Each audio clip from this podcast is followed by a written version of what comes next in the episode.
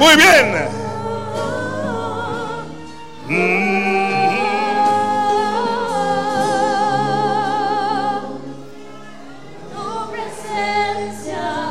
Tiene el capítulo 6 ahí, tiene el capítulo 6 de Daniel, Daniel capítulo 6. Leo en nombre de Jesús, dice así, pareció bien a Darío constituir sobre el reino 120 sátrapas que gobernasen en todo el reino. Y sobre ellos tres gobernadores, de los cuales Daniel era uno, a quienes estos sátrapas diesen cuenta para que el rey no fuese, perjudicado. Pero Daniel mismo era superior a estos sátrapas y gobernadores porque había en él, ¿qué es lo que había en él? Un espíritu superior y el rey pensó en ponerlo sobre todo el reino. Entonces los gobernadores y sátrapas buscaban ocasión para acusar a Daniel en lo relacionado al reino, mas no podían hallar ocasión alguna o falta porque él era fiel y ningún vicio ni falta fue hallado en él. Entonces dijeron aquellos hombres, no hallaremos contra este Daniel ocasión alguna para acusarle, si no la hallamos contra él en relación con la ley de su Dios.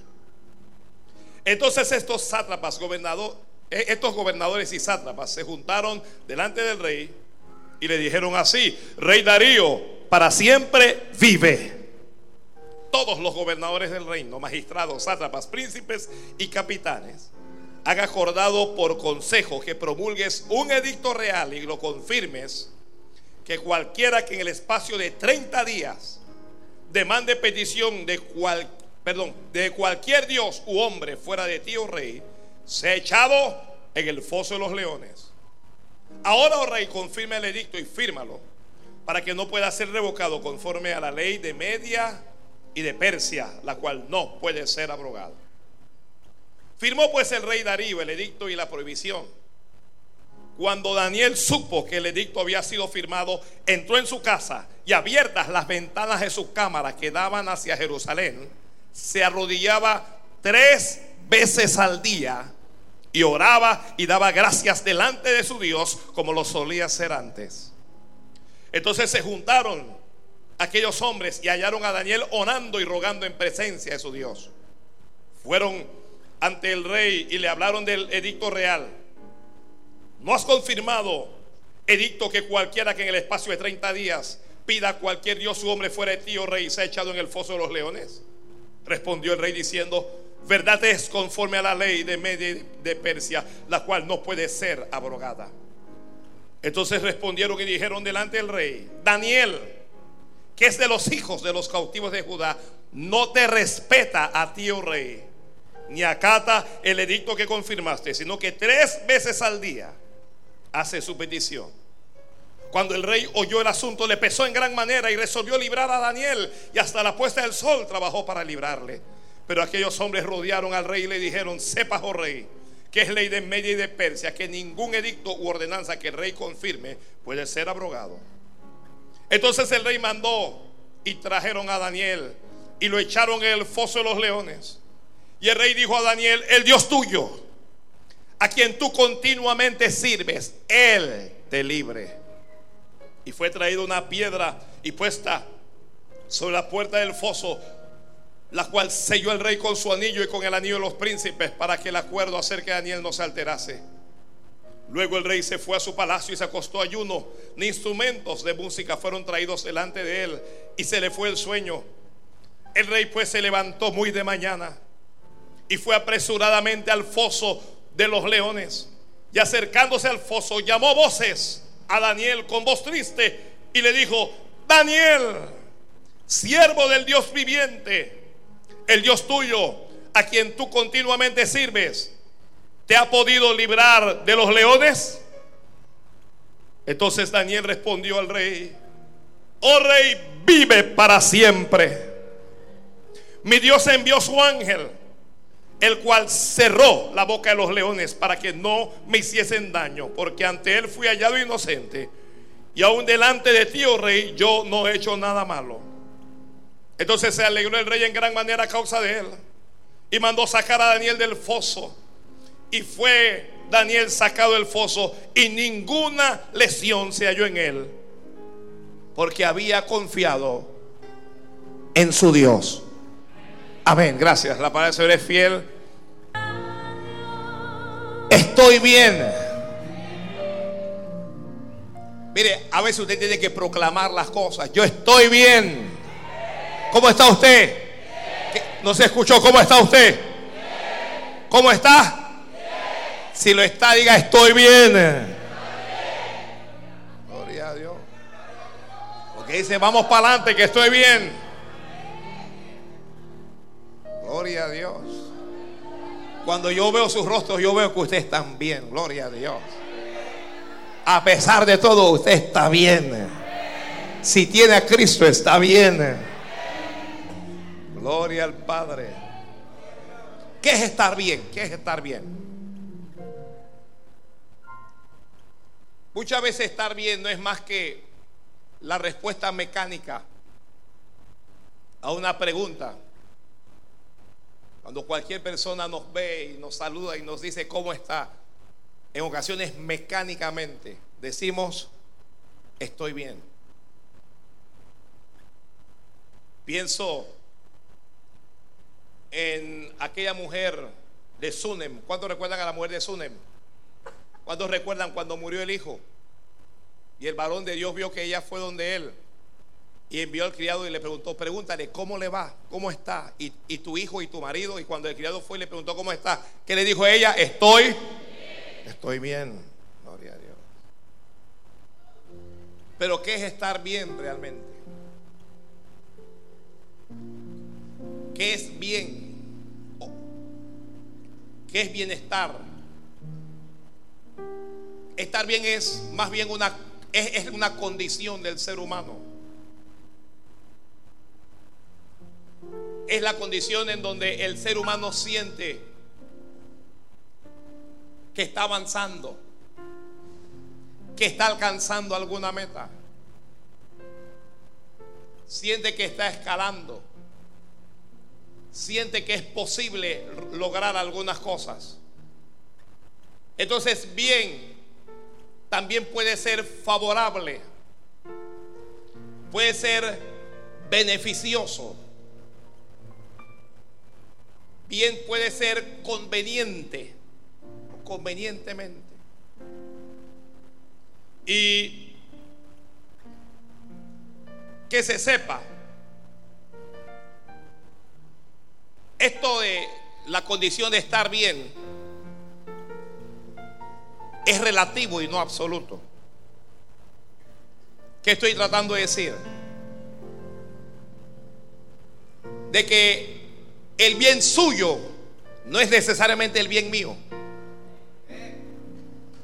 De que puede ser que nosotros dos vivamos bajo las mismas condiciones, bajo las mismas circunstancias, con los mismos elementos, todo. Y, y para usted usted puede estar bien y para mí no. Por ejemplo, dos familias tienen que comer y ese día usted le, da la misma comida a las dos familias. Arroz con huevo. ¿A cuánto le gusta esa, esa comida? Arroz con huevo.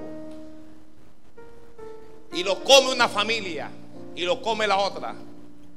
Y una lo come con alegría, con entusiasmo, con, con satisfacción. Pero otra lo come con dolor, con tristeza. Entonces usted le pregunta a la una familia, ¿usted cómo está? Y esa familia le va a decir, bien, hoy comimos. Pero usted le va a preguntar a la otra, ¿y usted cómo está? Y le van a decir, estoy mal. He tenido que comer arroz con huevo. ¿Me estoy explicando? Entonces, lo que es bueno para mí o lo que es bien para mí no es necesariamente bien para usted. Por eso es que no entendemos a algunas personas porque para nosotros tienen las condiciones para estar bien, pero no están bien. Y algunos que a nosotros nos parecen que están mal, ellos se sienten bien. ¿Cuándo estoy bien? Los que están escribiendo. Estoy bien uno cuando tengo a Dios. Gracias por el que dijo amén. Parece que esto va a ser, esto va a ser difícil hoy. Estoy bien primero cuando tengo a Dios. Si yo tengo a Dios, yo estoy bien. ¿Alguien está de acuerdo conmigo en esto? Si yo tengo a Dios, yo estoy bien. Estoy bien cuando tengo fe. Porque aun cuando Dios esté conmigo, si yo no lo creo, entonces es un problema. Muchas veces nosotros no estamos bien sencillamente por falta de fe. Porque sin fe es imposible agradar a Dios. Gloria al Señor.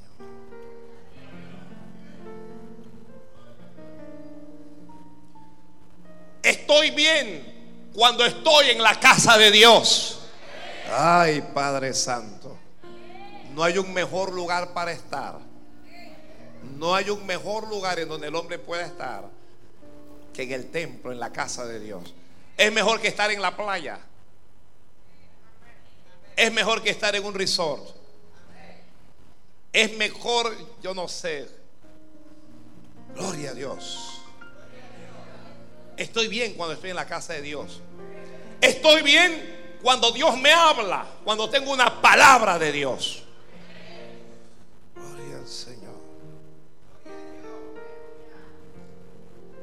Estoy bien cuando oro. ¿Alguien ora aquí? No estoy hablando de rezar. Rezar es repetir algo que uno se aprende de memoria, ¿verdad? Dios te salve María, llena de gracia, Padre nuestro que está en el cielo. Eso es rezar. Estoy hablando de orar. Orar es hablar con Dios directamente. Estoy bien cuando yo hablo con Dios. Hay bienestar para los que van a los que están escribiendo. Hay bienestar matrimonial. ¿Lo que significa? Puede ser que la persona esté enferma, lo que sea, pero su matrimonio es robusto. Su matrimonio es, sólido. Todo va bien en el matrimonio. Hay bienestar familiar. Hay gente que no tiene mucho dinero, no tiene muchas riquezas, pero tiene una familia. Vamos, es unida la familia, se aman entre ellos. em, eh, salen adelante en medio de, de las adversidades. Nada detiene a la familia. Hay bienestar financiero. Eso es cuando yo tengo, mira, el otro que billete. ¿Ah? Cuando tengo los recursos para satisfacer mis necesidades básicas y más allá. ¿Ok? Hay, hay- hay gente que, que tiene bienestar financiero, entonces, claro que tienen su casa y todo lo demás, pero entonces tienen una casa adicional, una casa de playa, una casa en la montaña, una casa en Punta Cana.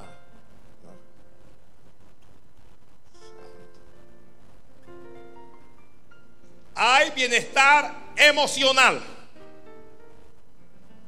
Vamos, aquí, en la mente.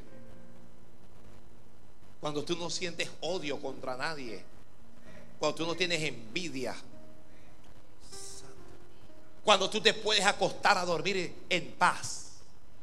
No tienes que, no, no tienes que tragar pastillas, ni buscar psicólogo, ni psiquiatra para dormir. Tien- Tienes bienestar. Oye, no tengo dinero, no tengo nada, pero en paz me acostaré y así mismo dormiré. Porque solo tú, oh Jehová, me haces vivir confiado. Ese es, una, ese es un bienestar como emocional. Hay, gente que usted lo ve, tienen trabajo, tienen carro, tienen todo, pero, pero eh, no están bien emocionalmente. Usted le pregunta cómo está y que estoy depressed. Entonces te hablan en inglés. Uno, uno digo, eh, eso, y que, y que deprimido. Y que depressed, eso que, que deprimido.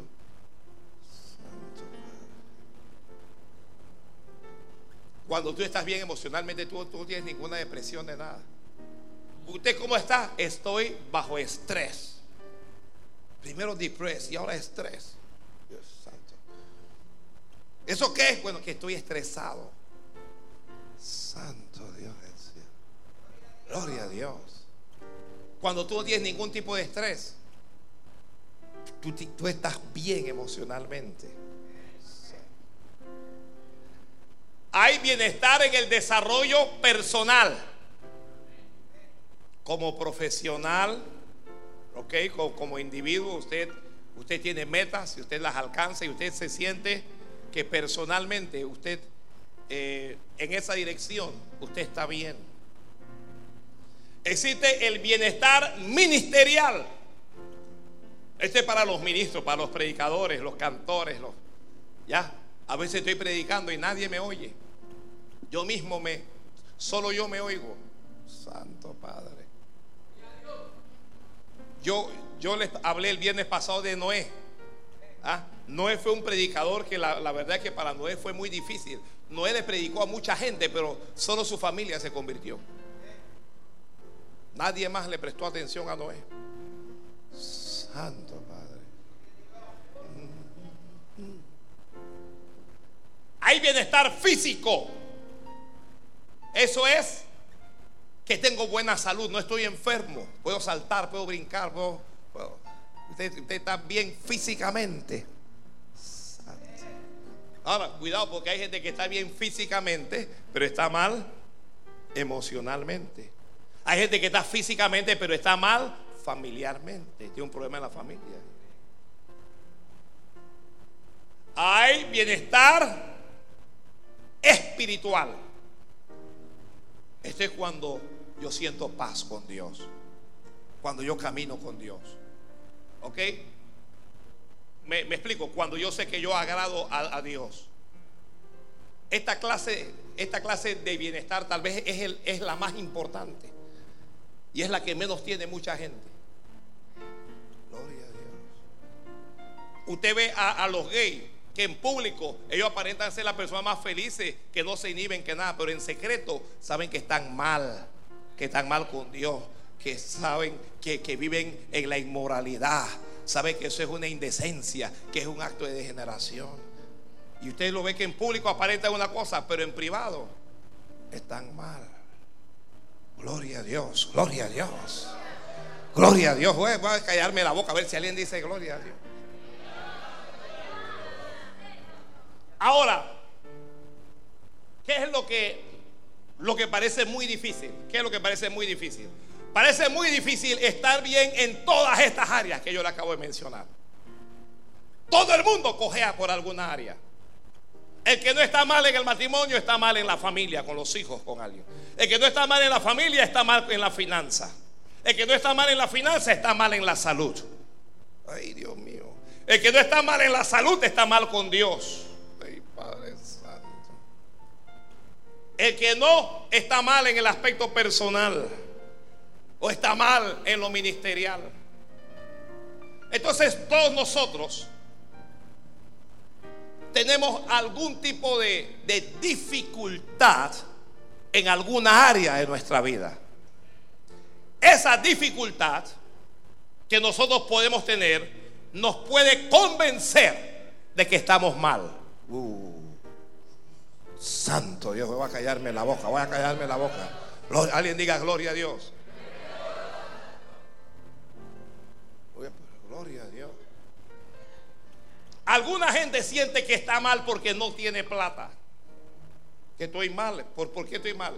Es que no tengo plata. No tienes plata, pero comes todos los días. No tienes plata, pero tienes salud. Yo conozco un montón de gente que ahora mismo están en el hospital en Punta Pacífica, en Paitilla. Tienen dinero, pero se están muriendo. Pero usted se convenció de que está mal porque usted no tiene dinero. Santo Padre. Hay gente que siente que está mal porque sencillamente tiene problemas en el matrimonio. Dígale hermano, dígale hermana, todo matrimonio tiene sus momentos de crisis, tiene sus tormentas, tiene sus tempestades, pero si se agarran de Dios, esas tempestades pasan. Gracias por lo que están diciendo, amén. Esto no es, esto no es fácil. Esto no es fácil. Gloria a Dios. Voy a ponerme a cantar mejor. Voy a ponerme a cantar porque hoy usted me está, usted me está mirando duro.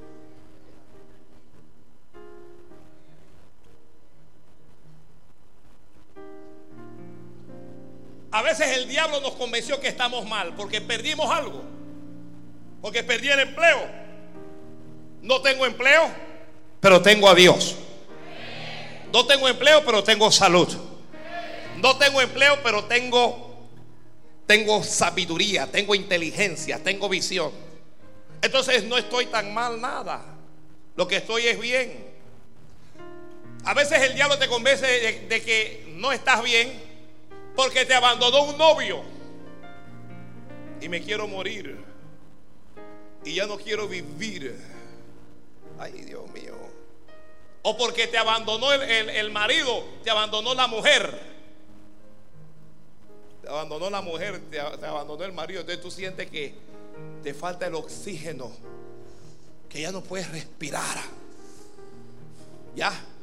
Y el diablo te habló y te dijo, mátate, acaba con todo, termina con todo, si no vale la pena vivir. Entonces te metes a, un- a una cantina, a un bar y comienzas a escuchar, toma ese puñal, ábreme las venas, quiero desangrarme.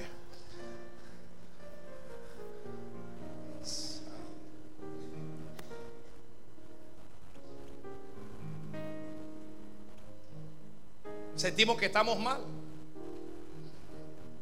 ¿Hay gente casada aquí? ¿Hay o no hay? A veces uno está afectado y se afectan las relaciones íntimas y uno siente que está mal porque no tengo vida sexual. Esto me está matando.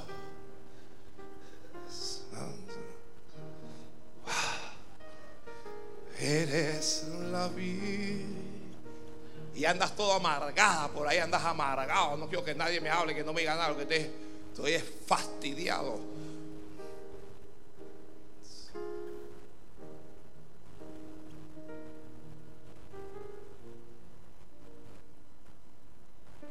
Pero te tengo buenas noticias. Tú estás mejor de lo que crees. Agarra, agarre, agarre.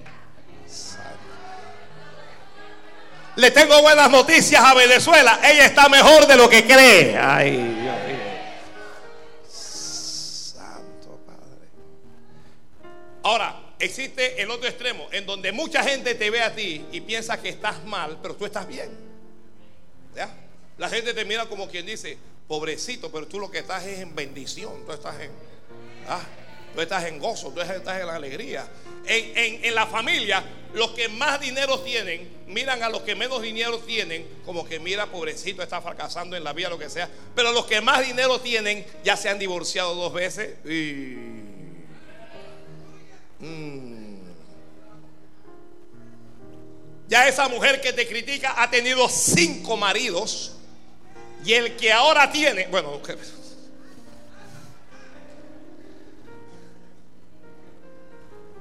alguna gente que te critica son homosexuales, son pervertidos. Ay, yo, ¿qué- ¿qué clase de lengua tiene ese hombre?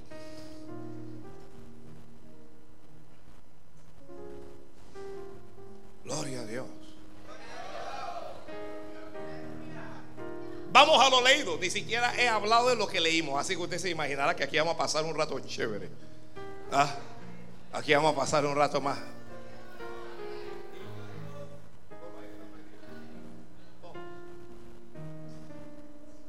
Aquí está Daniel.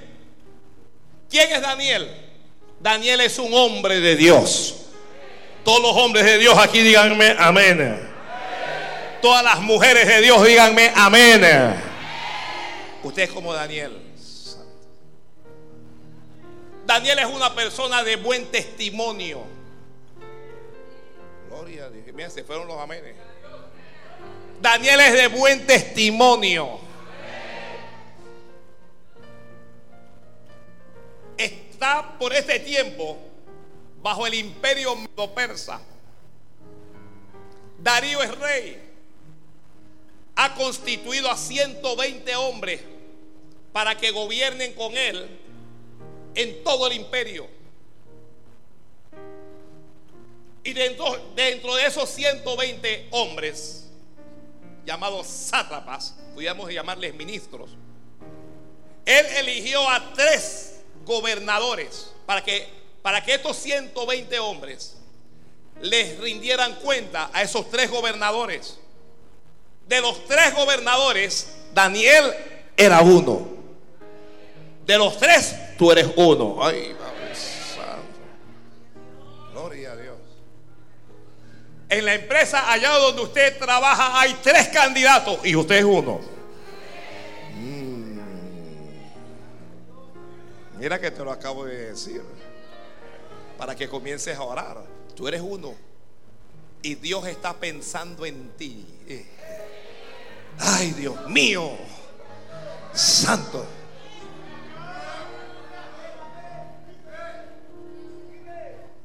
La Biblia dice que estos gobernadores estaban para que el rey no fuera perjudicado.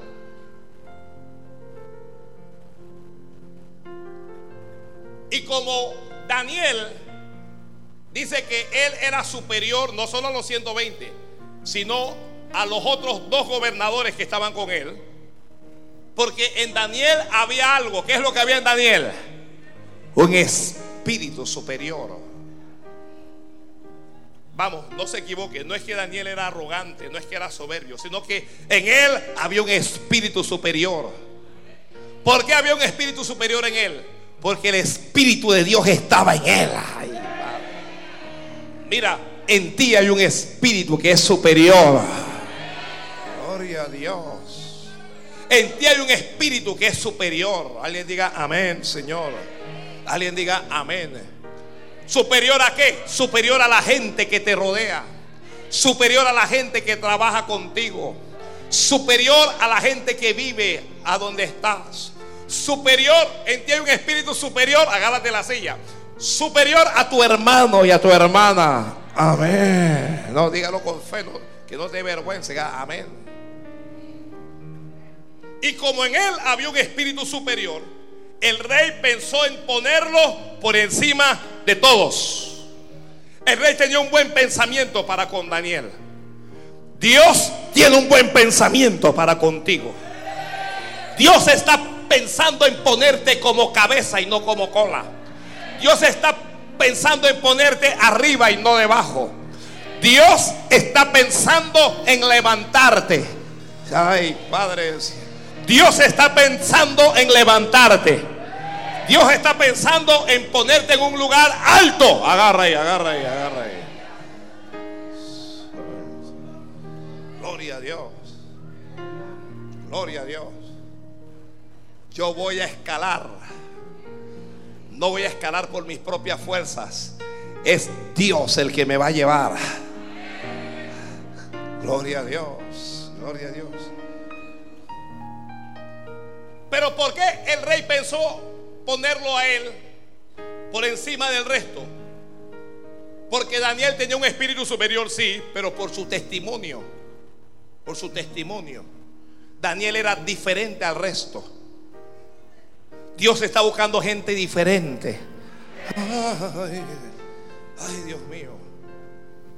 Dios está buscando gente que no sea del montón. Tú no tienes por qué aceptar lo que el mundo acepta. ¿Me está escuchando usted? Usted no tiene por qué aceptar lo que el mundo acepta. Si usted es de Dios, usted va a caminar como Dios dice. Santo Dios del cielo, gloria a Dios. Dios está buscando gente diferente. Alguien diga amén, amén. Ay, Dios mío, ay, Dios mío, ay, Dios mío, ay, Dios mío. Gloria a Dios. Tú no tienes por qué soportarle nada a tus hijos en tu casa que no es de Dios. Si no es de Dios, no lo tienes que aceptar, lo tienes que resistir. Y si se va, que se vaya. Pero Dios es primero. ¿Alguien dijo amén a eso? Hay algunos que no le gustan cuando yo hablo esto. Que el hijo es gay y que le quiere llevar el novio a la casa. No puede ser. Usted tiene que decirle, aquí no, esta es una casa decente, esta es una casa de Dios.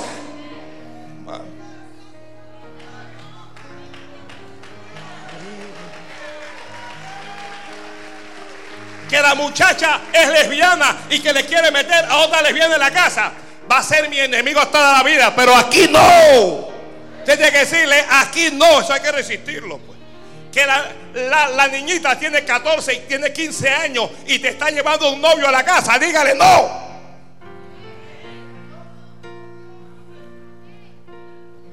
Su edad es para estudiar, no para tener novio ni marido.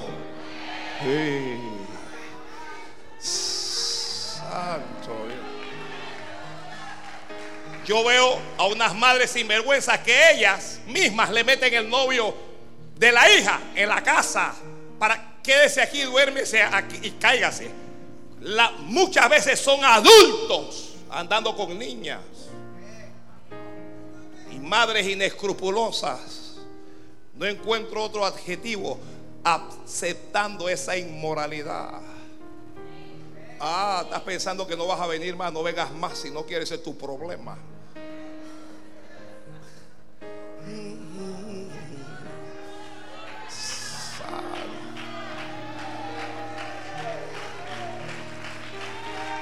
¿Quién te mandó a venir? Gloria a Dios.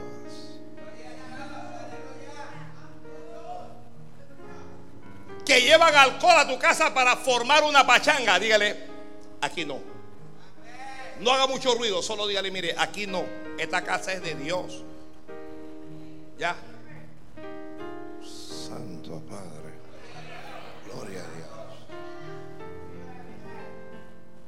Pastor, por favor, avance, por favor.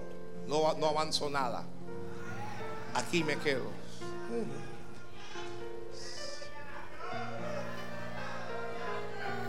Necesitamos volver al principio. Antes,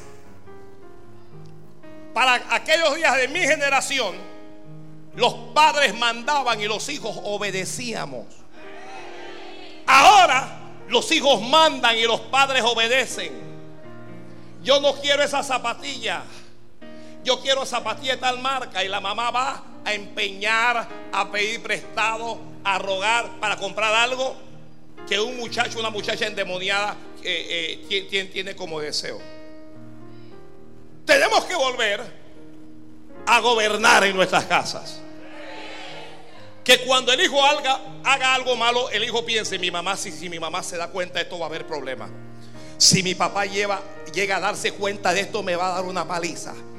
Si esto se llega, miren, muchos, muchos de nosotros no hacíamos cosas porque uno pensaba, el viejo, si lo llego a hacer me va a matar. No, eso es lo que uno pensaba antes. Ahora los hijos se sientan y toman con el padre y con la madre y le echan cuento de cómo tuvieron sexo y la madre le compra el preservativo. ¿Qué es eso? ¿Eso qué?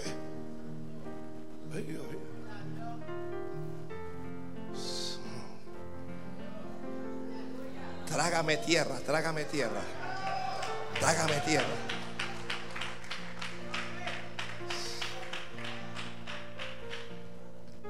Hay que volver al principio, que sea los padres los que gobiernan a los hijos.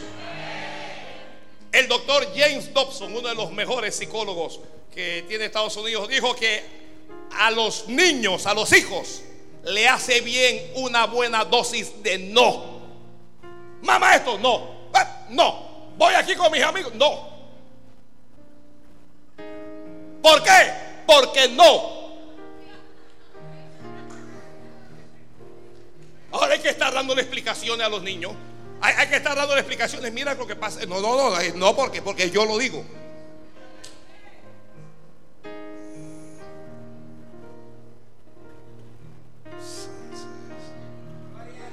Ay, Dios mío. Una mamá está sentada mirando a la hija diciendo, deja que llegue a la casa.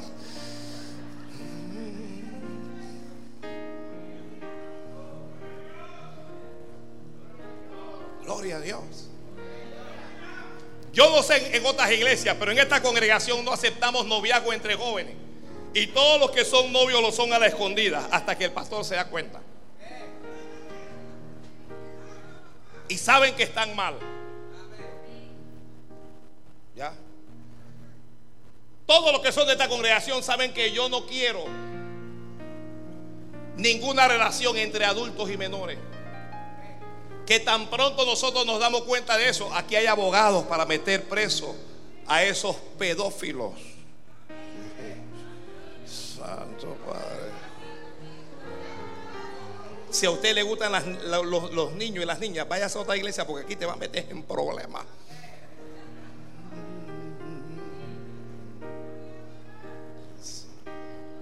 Gloria a Dios.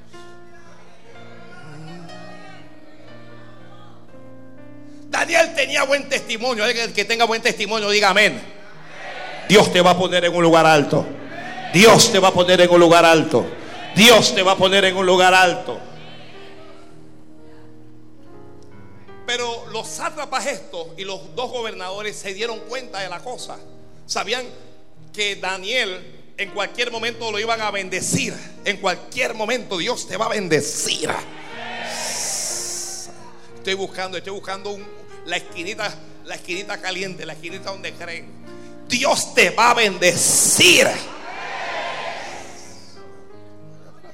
Dios te va a bendecir. Dios te va a bendecir. Dios te va a bendecir. Dios te va a bendecir. Allá, allá, allá, allá, allá. Dios te va a bendecir. Por acá Dios te va a bendecir. Dios te va a bendecir por aquí. Pero alguna gente no, no, le gusta que uno hable de Satanás, pero la realidad del diablo está en la Biblia. ¿Ya? Existe Dios y existe el diablo. Existe el cielo y existe el infierno.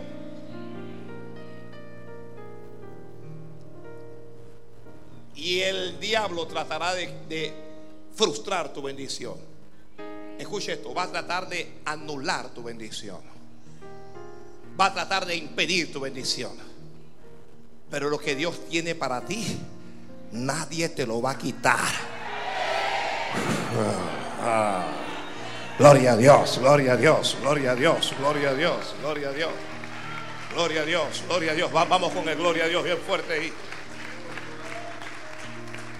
Gloria al Señor. Lo que Dios tiene para mí nadie me lo va a quitar. ¿Alguien dijo amén a eso? Así es que ellos hacen un edicto. Se inventan un edicto. Primero estaban buscando para ver dónde sorprendían a Daniel. ¿Ya? Le, mandaron una mujer. La mujer falló. La mujer dijo que va, este hombre, esto, no es fácil. Alguien dijo, a lo mejor es gay, mándele un hombre. Le mandaron un hombre. Da, da, Daniel le habló y le dijo, mira, antes que Dios te mate, mejor te vas. El hombre falló. Trataron de cogerlo con dinero, fallaron. A ver si jugaba casino, lotería, bingo, guantufa, y, nada. One nada. A ver si chupaba, no chupaba. Le ofrecieron cocaína, no consume cocaína. Le dieron a fumar marihuana, no fuma marihuana. Santo, ¿dónde se le puede coger a este hombre? ¿Dónde se le puede coger? Le ofrecieron darle un golpe al rey, por ahí tampoco, en la política tampoco lo cogieron. Trataron de, de corromperlo, o de Brecht fue allá y que ofrecerle y nada.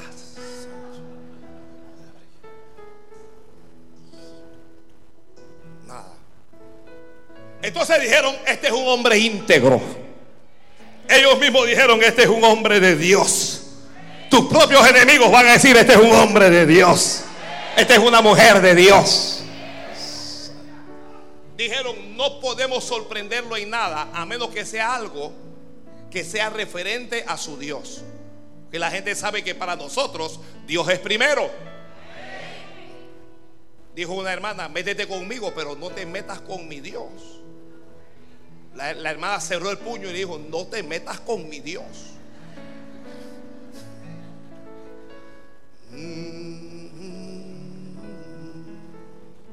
Santo Padre, gloria a Dios.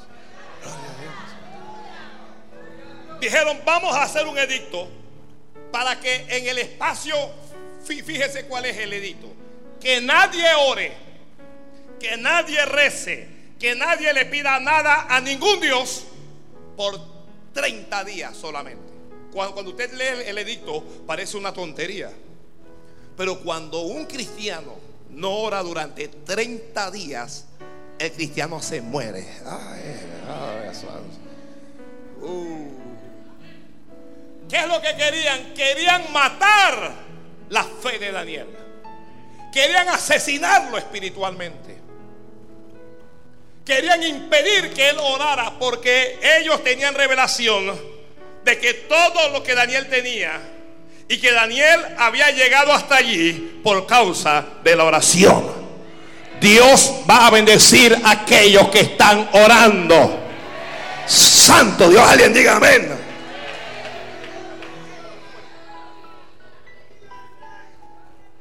Este es para los que están orando. Dios les va a bendecir. Dios te va a bendecir. Estás orando, te estás arrodillando, estás levantando las manos a Dios. Dios te va a responder. Dios te va a responder. Dios te va a levantar. Dios te va a levantar. Estoy diciendo que Dios te va a levantar. Alguien no me quiere creer, pero hoy vine para decirte que Dios te va a levantar. Que no vas a vivir para así toda la vida. Que lo que estás pasando es pasajero, es por un breve momento, pero que las circunstancias van a cambiar en tu vida porque Dios va a intervenir y Dios te va a levantar. Ay, Dios mío. Alguien dígalo en voz alta para ver, Dios me va a levantar. No, hermano, entusiasmate. Dilo con más fuerza, con entusiasmo. Diga, Dios me va a levantar. No, no, alguien no me está entendiendo. Dilo con violencia, salta y diga, Dios me va a levantar. Oh, yo sé que Dios me va a levantar. Yo sé que Dios te va a levantar. Yo sé que Dios te va a ayudar. Yo sé que Dios te va a sostener. Yo sé que Dios te va a prosperar. Yo sé que Dios te va a sanar. Yo sé que Dios lo va a hacer.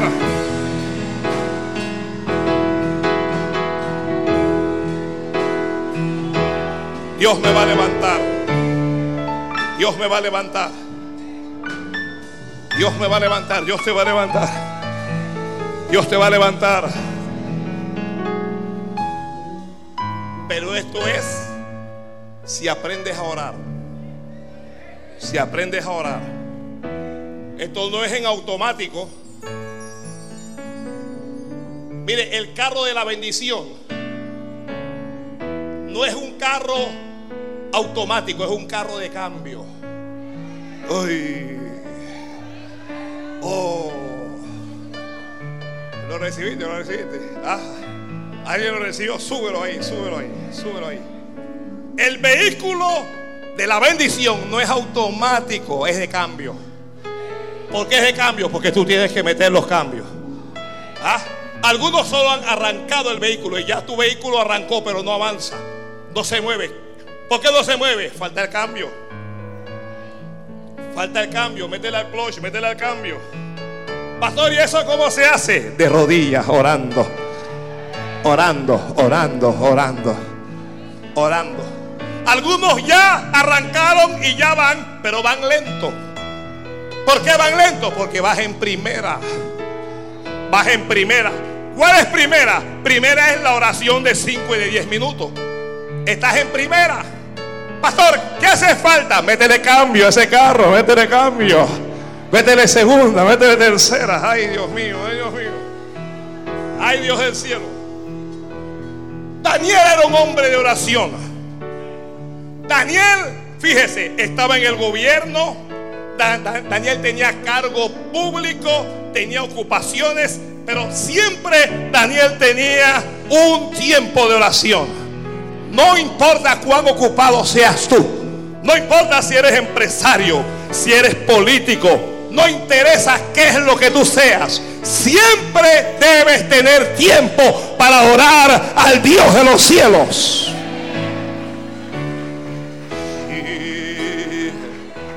Alaba, alaba, alaba, alaba, alaba, alaba.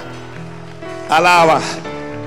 Alaba que ya tu carro está funcionando, ya está rodando ya. Alaba que después de hoy Él va a entrar en el otro cambio. Así es que dijeron, tenemos que impedir que este hombre ore. Tenemos que hacer algo para que este hombre deje de orar. Vamos a crear un edicto.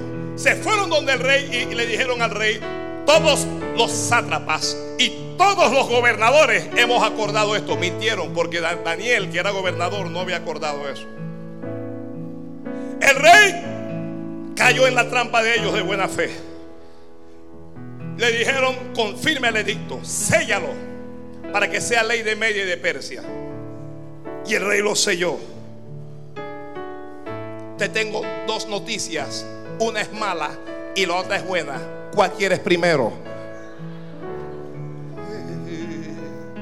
La mala es que hay un edicto en tu contra. Hay algo que está en tu contra. Hay un examen que está en tu contra. Hay una carta que está en tu contra. Hay un jefe, hay una jefa que está en tu contra. Hay un vecino que es brujo, que es santero, que es hechicero y está en tu contra. Hay alguien que está en tu contra porque te envidia. Envidia a tu mujer, te envidia a la mujer, te envidia, te envidia al marido, te envidia al pastor. Ay, Dios mío. Y adora, adora. Adora ahí, adora ahí, adora ahí. Adora ahí, que hay muchos, hay muchos que escuchan por la radio y le da rabia lo que yo digo, pero me están oyendo.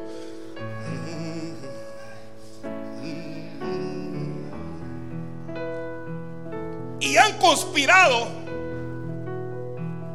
en, en- en- en lo secreto para hacerte daño, para hacerte fracasar, para hacerte tropezar, para destruirte emocionalmente, para destruirte espiritualmente, para destruirte ministerialmente, para destruirte físicamente. Y tú no puedes hacer nada para evitarlo. Por eso es que es una mala noticia. Es una mala noticia porque Dios lo permite. El rey lo permitió. Selló el edicto. Dijo, dale. Arranca. Satanás le está diciendo a Dios que tú no eres una verdadera cristiana y que tú no eres un verdadero cristiano. Que tú estás con él porque a ti te va bien. Pero que si a ti te va mal, tú, tú vas a dejar el plumero. Que si a ti te va mal, tú lo vas a traicionar. Que si a ti te va mal, tú lo vas a traicionar. Tú, tú, tú vas a oír, vas a abandonar la fe.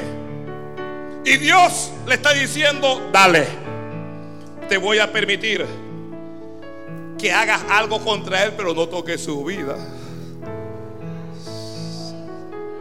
Le voy a hablar de un hombre que le iba bien. Job. Tenía, ¿cuántos hijos tenía Job? Diez hijos, siete varones con tres nenas. Las hijas de Job eran las más lindas de, de la época. Y los hijos, bueno, eran unos, eran unos canales, pero eran hijos al fin. Job tenía hato de ganado, te- tenía vacas y ovejas, tenía toda clase de animales. Job tenía prestigio, tenía buen nombre, tenía una mujer, una mujer enorme. La mujer lo amaba. La mujer era de papi, de honey, de my love. Tenía buena salud. A él le iba bien. La sociedad lo respetaba. Tenía buen nombre y tenía bolengo. Pero Satanás se fue donde Dios. Y Satanás le dijo a Dios, Job, Dios, Dios le dice, ¿no has considerado a mi siervo Job, varón perfecto y recto, temeroso de, de- de Dios y, y apartado del mal? Y él dice, nada, lo que pasa es que tú lo tienes cercado. Él ha prosperado, la obra de sus manos ha prosperado, porque tú lo has cercado y no me dejas robarle y no me dejas hacerle nada. Ay, Dios está acercando a alguien ahora mismo.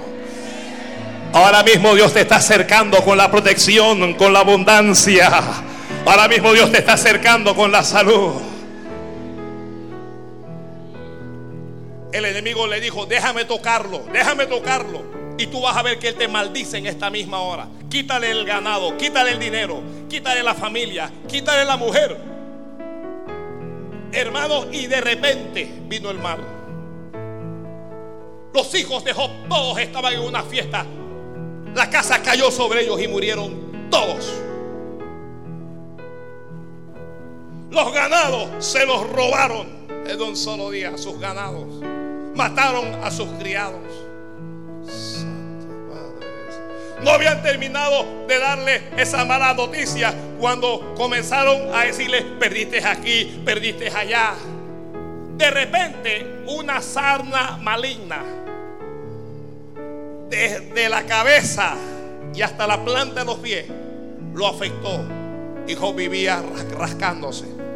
De repente perdió la salud. La mujer, que era puro cariño, que era puro amor, que era puro love. La mujer un día se levantó y lo miró lleno de sarna. Y le dijo, aún retienes tu integridad, maldice a Dios y muérete. Yo no sé usted cómo, pero te imagina que, que tu mujer te ve en la cama de los perros. Y encima te dice ella y que muérete. Muérete rápido. La mujer se quería casar de nuevo. Muérete. Job estaba bien.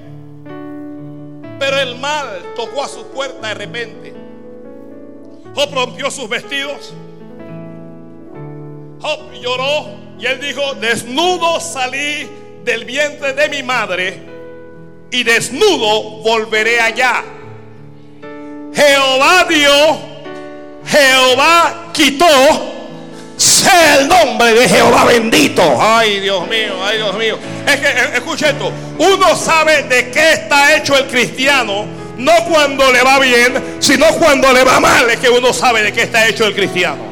Se sabe de qué está hecho el cristiano cuando el cristiano va al médico y el médico lo llama, lo mete en su consultorio y le dice, usted tiene un cáncer que lo está matando, a usted no le queda mucho tiempo de vida. Entonces comenzamos a saber de qué estás hecho tú. Se sabe de qué está hecho el cristiano cuando la mujer lo toma y lo abandona, lo deja, se va con otro o se va con otra. O cuando el marido abandona a la mujer. Entonces uno sabe de qué está hecho ese cristiano o de qué está hecho el cristiano. Se sabe de qué está hecho el cristiano cuando pierde un hijo, cuando pierde una hija, cuando pierde el empleo, cuando entra en algún tipo de crisis. Entonces vamos a saber qué clase de cristiano es. Entonces que lo vamos a saber.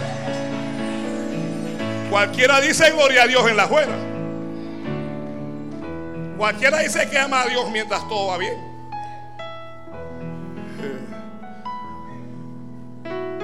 Gloria a Dios.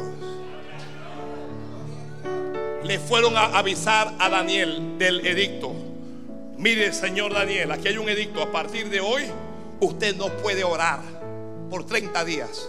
Porque si usted ora, lo van a arrojar al foso de los leones. Ay, Dios mío. Adora a Dios, adora a Dios. No dejes que el enemigo impida tu oración. No dejes que tu problema impida tu oración. No dejes que la depresión impida tu oración. No dejes que nadie impida tu oración. Cuando Daniel leyó el edicto, Daniel dijo, ¿cómo? Y Daniel hizo algo. Daniel abrió las ventanas que daban hacia Jerusalén. A mí me llama la atención que Daniel pudo orar con las ventanas cerradas, ¿sí o no? Y si él ora con las ventanas cerradas y las puertas cerradas, nadie se hubiera dado cuenta. Pero Daniel dijo, yo no me avergüenzo del Evangelio porque el Evangelio es poder de Dios. No alguien levante la mano y diga, yo no me avergüenzo de Dios. Yo no me avergüenzo de Jesucristo. Yo no me avergüenzo de orar al Padre que está en los cielos. A mí ningún ateo me va a hacer sentir vergüenza. A mí ningún homosexual me va a hacer sentir vergüenza. A mí ninguna prostituta me va a hacer sentir vergüenza. Yo creo, amo y vivo para Dios. Alguien dígalo con fuerza. Amén.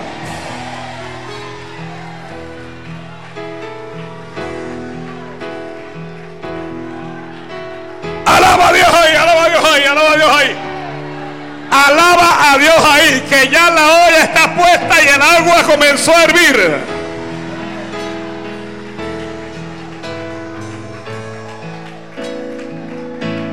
Daniel se arrodillaba para orar como lo solía hacer antes tres veces al día. ¿Estás enfermo? ¿Estás enferma? ¿Tienes cáncer? ¿Tienes un tumor? Comienza a orar tres veces al día. Una hora en la mañana, una hora al mediodía, una hora en la tarde o una hora en la noche. Tres veces al día. y háblame al cabo de, tres meses y échame el cuento de la enfermedad esa. Santo Dios. Tienes a un brujo, tienes a una santera y te tiene la vida hecho de cuadritos y te amenaza y te intimida, te está tirando cosas en la casa. Oiga, sea lo que te tire, recójalo, bárralo y bótelo. Bótalo que a ti no te va a pasar nada. Bótalo que a ti no te va a ocurrir absolutamente nada. Oye, que mira que el nombre que te lo voy a enterrar, que te lo voy a... Haga lo que tú quieras, haga lo que tú quieras. Pero toma ese brujo, toma esa santera, esa hechicera y métela en oración tres veces al día. Métela en oración tres veces al día y te garantizo que dos cosas van a ocurrir. Uno, esa mujer, ese brujo, esa santera se va a convertir. O dos, ella se va a morir.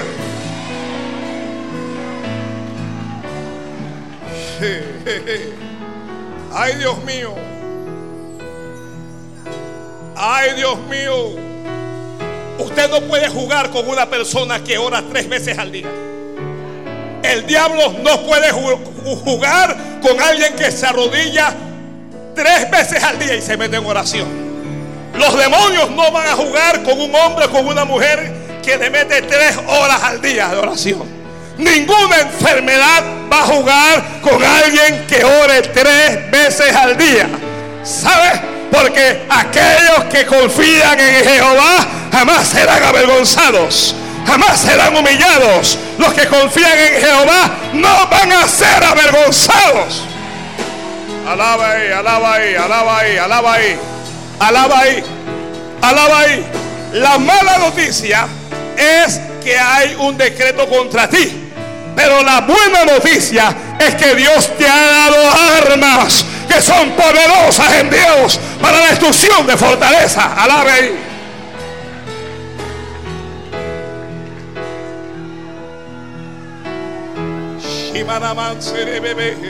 Alaba, alaba, alaba, alaba, alaba, alaba que te, Dios te está dando el secreto. Alaba que te estoy dando la receta. Alaba que te estoy dando la llave. Alaba que te estoy diciendo cómo es. Esto no es llorando. Esto no es teniendo lástima de ti misma. Esto es clamando a Jehová. Esto es orando al Dios del cielo. Esto es doblando rodillas. Esto es levantando las manos a Dios. Esto es confiando en Dios.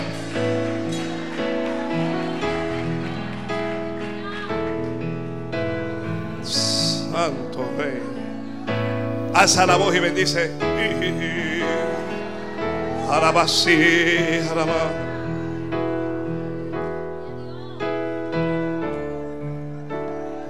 El problema es que hay alguna gente que está mal y no ora. Se tiran a llorar, pero no oran. Yo siempre les digo a los hermanos, llora, pero ora. Si, tienes el corazón partido, si te duele el alma, llora. Pero mientras estás llorando, ora al Dios de los cielos. Y el Dios de los cielos te va a contestar. Agarra ahí, agarra. Así es que Daniel abrió la ventana.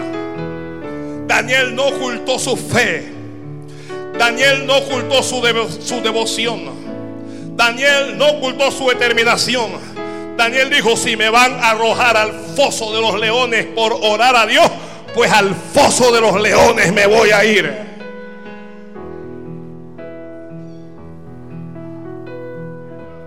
Y tomaron a Daniel, se fueron donde el rey y le dijeron, rey, míralo, sorprendimos a Daniel, míralo. Está orando y tú firmaste un decreto para que nadie pudiera orar por el espacio de 30 días. La Biblia dice que al rey le pesó en su corazón. Al rey le dolió. El, rey trató de librar a Daniel, pero ellos le cayeron al rey y le dijeron, tú lo sellaste. Esto es ley de Media y de Persia y no puede ser abrogada. Así es que el rey se convenció de algo. ¿De qué se convenció el rey? El rey se convenció de que él no podía ayudar a Daniel. El rey se convenció de que él no podía librar a Daniel. A veces tu padre y tu madre no te pueden ayudar. A veces tus hijos no te pueden ayudar. Tu marido no te puede ayudar, tu mujer no te puede ayudar. A veces el pastor no te puede ayudar. El jefe no te puede ayudar. Hay ocasiones en nuestra vida en donde nadie nos puede ayudar. El rey se convenció y dijo, yo, yo soy rey, yo tengo autoridad, pero no puedo ayudar a este Daniel. Amo a Daniel, yo quiero a Daniel, pero no lo puedo ayudar quiero hablarle a aquellos que están esperando una ayuda, pero que la ayuda no puede venir de esta tierra. Quiero hablarle a aquellas personas que están desesperados, a alguien que está desahuciado. Yo quiero decirle a alguien a quien el médico le dijo que no tiene esperanza de vida. La ciencia no te puede ayudar. La medicina no te puede ayudar. El médico no te puede ayudar. Pero yo conozco a uno que te puede ayudar. Yo conozco uno que te puede levantar. Yo conozco uno que es más poderoso que la ciencia, que es más poderoso que la medicina, que es más poderoso que los médicos. Yo conozco uno que te puede levantar, aún de los muertos te puede levantar. Permíteme presentarte a Jesús, el Rey de Reyes y Señor de Señores. Él te puede ayudar. Agárrate de eso ahí. Agárrese de él ahí. Oh. Quiero decirle a un matrimonio destruido que Jesús te puede ayudar. Quiero decirle a alguien que tiene un pariente que ha perdido la razón, que Jesús le puede devolver la razón. Permítame hablarle a algún leproso que Jesús puede sanar tu lepra. Quiero hablarle a alguien que sufre de los nervios, que Jesús te puede dar la paz que a ti te falta. Él puede y te quiere ayudar. El rey llamó a Daniel. El rey le dijo a Daniel, Daniel, alguien dígame, heme aquí. Daniel, yo no te puedo ayudar. Le dijo el rey, el Dios tuyo a quien tú continuamente sirves, que sea Él el que te libre.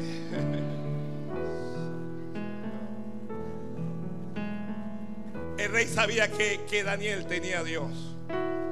Qué importante es que el diablo sepa que tú tienes a Dios. Qué importante es que ese esposo inconverso sepa que tú tienes a Dios. Qué importante es que tus familiares sepan que tú tienes a Dios. Puede ser que usted me vea llorando hoy. Puede ser que usted me vea caer hoy. Pero usted va a estar seguro de algo. A Él Dios lo va a levantar. A Él Dios lo va a ayudar. A Él Dios lo va a bendecir. Porque Dios está con Él. Dios está contigo. Que Dios está contigo. Ahí. Ajá. Lo tomaron. Daniel estaba bien, Daniel estaba bien. Pero ellos querían que él estuviera mal. Tú estás bien. Amén. Ay, Dios mío. Tú estás bien. Pero el diablo quiere que tú estés mal. Es el diablo el que te quiere deprimido, que te quiere estresado, que te quiere nervioso, nerviosa, que le quiere preocupado. Pero tú estás bien que tú estás bien. Adora, adora, adora, adora, adora. Adora, adora a Dios, adora a Dios, adora a Dios, adora a Dios, adora a Dios. Adora a Dios porque Dios va a hacer algo. Adora a Dios porque Dios va a hacer algo en tu vida. Adora a Dios allá atrás, allá atrás. Lo arrojaron al foso de los leones. Mire, hay unos leones hambrientos ahí. Hay unos leones que están esperando para despedazar al que caiga allí. La Biblia dice que Satanás anda como león rugiente buscando a quien devorar. Santo Dios. Lo echaron al foso de los leones. Buscaron una piedra enorme y pesada y la pusieron allí para que él no pudiera escapar. Ay, gloria a Dios, ay, gloria a Dios. ¿Se imagina que lo están llevando? ¿Qué estaría pensando Daniel? ¿Qué estaría pensando mientras lo van llevando? Gloria a Dios. Te van a arrojar al foso de los leones. Tu vida está en peligro. ¿Qué piensa una persona cuando su vida está en peligro? A veces la reacción humana es sentir temor. Voy a morir. Santo Dios. Adore ahí, adore ahí, adore ahí. Llamaron a unos soldados y lo llevaban ahí. Vengan unos soldados aquí, vengan acá rápido. Llamaron a unos soldados. Fueron venidos más para llevar a Daniel, donde no era suficiente. Y lo llevaban ahí, al foso de los leones. Cualquiera está diciendo, no, por favor, no, no. Pero Daniel no. Sea lo que sea, actúa como un hijo o como una hija de Dios. Si me van a llevar, pues vamos. Si me van a operar, pues vamos para la sala de operación. Si me tienen que abrir lo que me tengan que abrir, voy a ir para que me abran, pero yo voy orando aquí. Yo voy a la machanda. Yo voy a catar la maceja. Me están llevando, pero no vaya a pensar usted que yo estoy solo. Yo voy con Jehová mi Dios. Yo voy con Jesús mi Señor y mi Salvador. Alguien está bendiciendo al Señor ahí. No desesperes. No tengas miedo. Si Dios es por nosotros, ¿quién contra nosotros? Ellos no lo están abrazando, lo están llevando.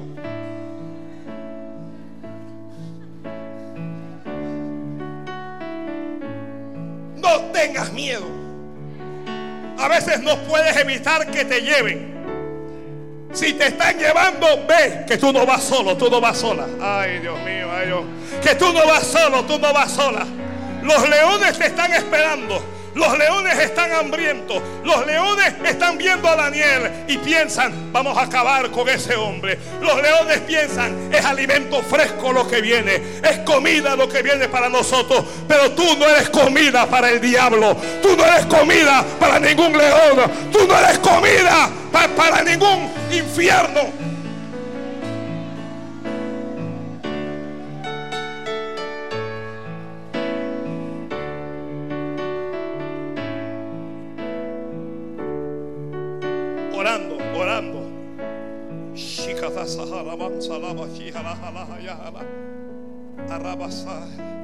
Y lo metieron al, al foso ahí. Buscaron una piedra y le pusieron la piedra. Los leones vieron a Daniel. Yo pienso en los leones. El león es el animal más arrogante que hay sobre el planeta. Es el animal más temible, el león. El león es el más cruel a la hora de comer. Y el león vio a Daniela. Y el león le daba vueltas. El león pensó, le voy a meter el diente. El león pensó, le voy a meter las garras. El león pensó, yo voy a acabar con él. Pero súbitamente bajó el ángel. Súbitamente allá en el foso llegó el ángel. El ángel llegó al lado de Daniel. Ay Dios mío, ay Dios mío. El ángel, el ángel de Jehová acampa alrededor de los que le temen y los defiende. Cuando tú te metas en problemas, no vas a ver a tu papá, no vas a ver a tu mamá, pero el ángel va a bajar. El ángel va a bajar para estar contigo allí. Cuando vayas a esa sala de operación, tus padres no van a poder entrar, tus familiares no van a poder entrar, pero el ángel va a entrar allí contigo. El ángel de Jehová va a llegar contigo. Y cuando los leones piensen que pueden acabar contigo, Él les va a cerrar la boca. Oye, oye, oye. Oye. Oye que me estoy emocionando.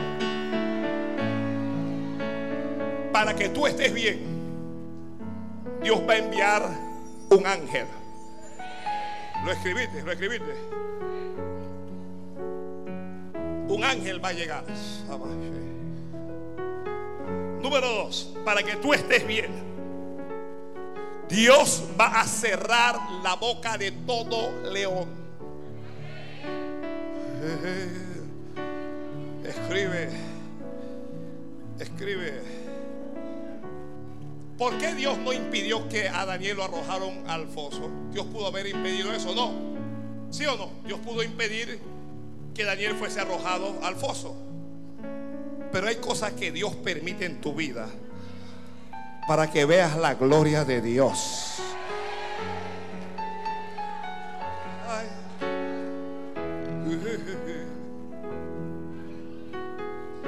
El Señor es mi luz y mi rey.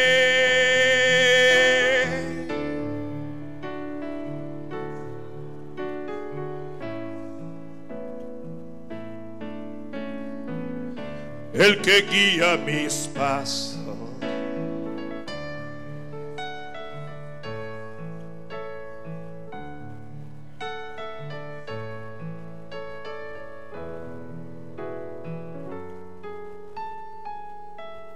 Para que tú estés bien. Dios hará milagros. Por eso es que usted puede decir estoy bien. Mire, Daniel está en el foso de los leones. Alguien le dirá, nadie está bien si está en el foso de los leones. Pero Daniel sí. Santo Dios.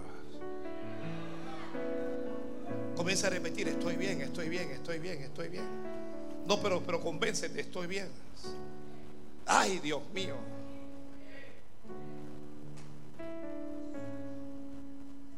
¿Qué está tratando usted de decir, pastor? ¿Usted quiere decirme a mí? ¿Usted pretende decirme a mí que aunque yo esté enfermo, que yo diga que estoy bien? Sí. Es exactamente lo que estoy diciendo. Que tu fe es más que tu enfermedad. Que tu fe es más que tu dolor. Es más que lo que el médico o los exámenes digan. Estoy bien, estoy bien, estoy bien. Yo estoy bien, yo estoy bien, yo estoy bien. Alguien diga, estoy bien, estoy bien. Yo no sé, yo no sé. Los enemigos de Daniel están haciendo fiesta. Ellos, ellos dicen, mira, ya a esta hora, ya a esta hora los leones acabaron con Daniel. Ya no existe Daniel. Los leones se lo comieron. Dios va a sorprender a tus enemigos. Mira, mira lo que Dios te acaba de decir. ¿ah? Yo no veo a Daniel y que Señor mata a mis enemigos. Que... Pero Dios lo va a sorprender. Dios va a sorprender a los que procuran tu mal. A los que quieren celebrar en tu desgracia a los que están esperando tu caída. Dios, Dios los va a sorprender. Te voy a decir algo mejor, te voy a decir algo mejor. Dios te va a sorprender a ti mismo. ¿Me cree? Por favor, yo tal vez todos no me tienen que creer, pero alguien me tiene que creer lo que yo acabo de decir. Hay alguien que, hay alguien que cree esta palabra. Esta palabra salió buscando un corazón. Dios te va a sorprender. Ay, ay, Dios mío. Alguien bendiga al Señor ahí. Vamos, vamos, vamos.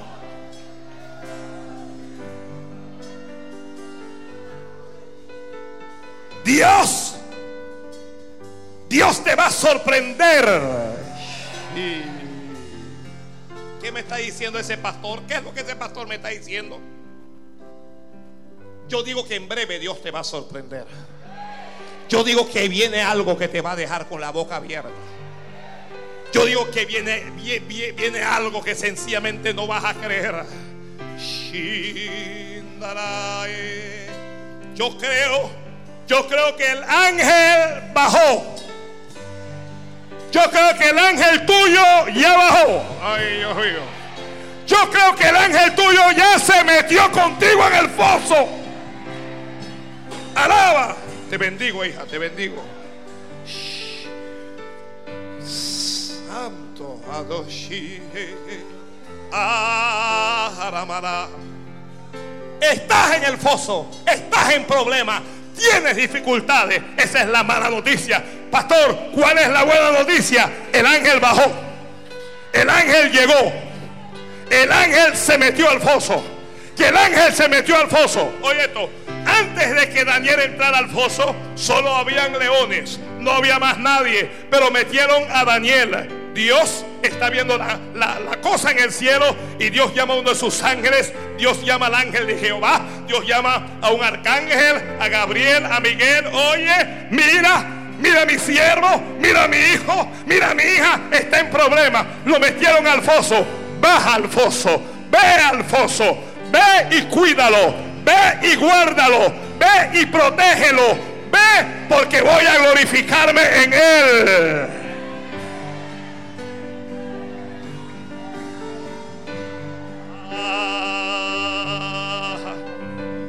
Alguien levante las manos. Comienza a vaciarte en medio de ese problema. Porque ese problema está a punto de terminar. Que tu problema está a punto de terminar. Hay una puerta que Dios está abriendo. Oye esto, oye esto. Y hay otra puerta que Dios está cerrando. oh.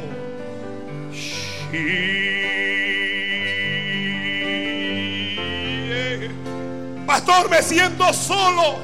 Me siento sola, pastor. Mi padre me abandonó. Mi madre ya murió. Mis hermanos no me prestan atención. Estoy en este mundo y no sé qué más hacer. Te tengo buenas noticias. Dios envió un ángel para que te ayude.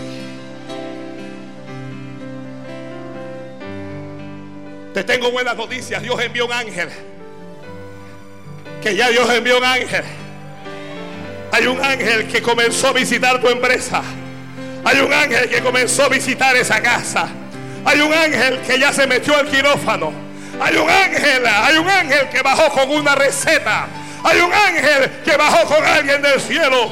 Esa persona viene con orden. Hay un ángel que bajó con palabra, bajó con profecía, bajó con rema, bajó con unción para, para darte una palabra, para levantarte. Permítame aquí anunciar la restauración. Estoy anunciando la restauración de matrimonios, de casa, de ministerio, la restauración del cuerpo, la restauración de células muertas. Estoy dando orden para que tu cuerpo comience a multiplicar células buenas, células sanas, células para la gloria de Dios.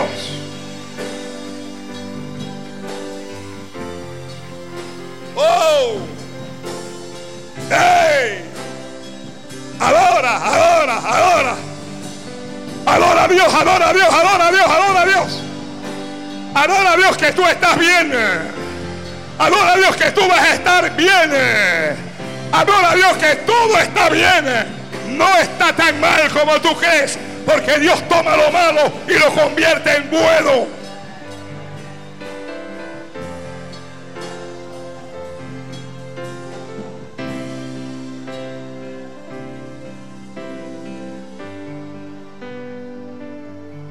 ¿Quién? ¿Y quién es? ¿Y quién es? Ajá.